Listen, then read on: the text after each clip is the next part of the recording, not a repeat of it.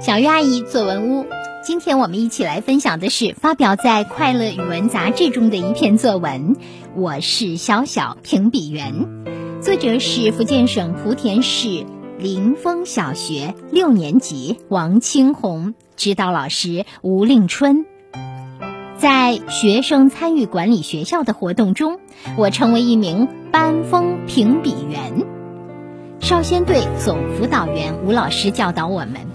班风评比员这个工作岗位，讲究的是公平公正，不能徇私舞弊。我暗下决心，一定要牢记使命，坚决维护学校班风，让校园变得更美。一次中午阅读课，我们出去巡查，我发现一个班级图书角摆放的非常整齐，扫地工具摆放的也很整齐，唯独桌椅摆的差了点儿。同我一起检查班级卫生的宋佳瑶说：“要不给这个班级评个 B，桌椅摆放不齐，评 B 吧。”可我却认为应该评 A。他们班级除了桌椅摆放差点，其他项目都挺好。老师说要看大局，我们不能因为一点没做好就评 B。我说道：“好，那就评 A。”宋佳瑶同意了。之后，我们还告诉他们班的同学，让他们尽快把桌椅摆放整齐。我们来到自己班级门口，看到黑板槽里还有七零八落的粉笔碎屑，地上有几个纸团，心里咯噔了一下。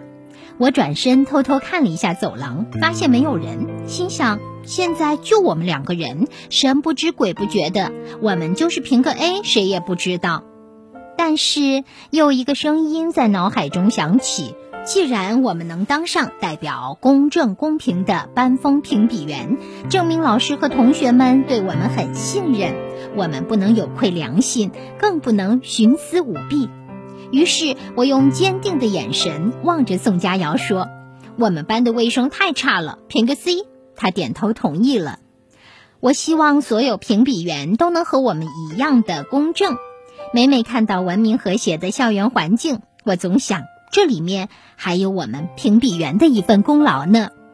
好的，以上就是王清红同学发表在《快乐语文》杂志上的一篇作文。接下来有请邵颖老师来点评这篇作文。相信许多同学都有当班干部的经历，在工作中，你们遇到的最大困难是什么呢？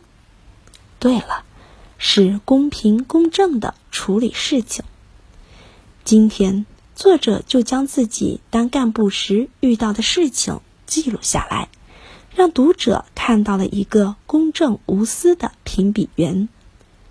作文一开篇就引出了这篇文章的主题，讲究公平公正，不能徇私舞弊。这种开门见山的方式一下子吸引了读者的眼球，揭示了文章的主题。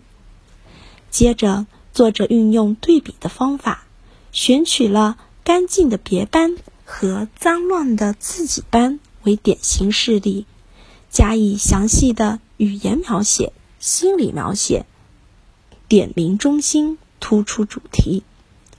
在对比描写中，作者将自己的矛盾心理描写的淋漓尽致，转身偷偷的看着，心想。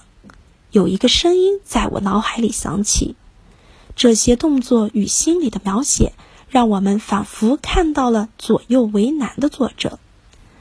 当他下定决心时，那坚定的眼神又让我们不禁为作者竖起大拇指。这种公正无私，值得每个人学习。同学们，习作来源于生活。只要你善于观察，勤于记录，平凡的点滴也将是写作的绝佳素材呢。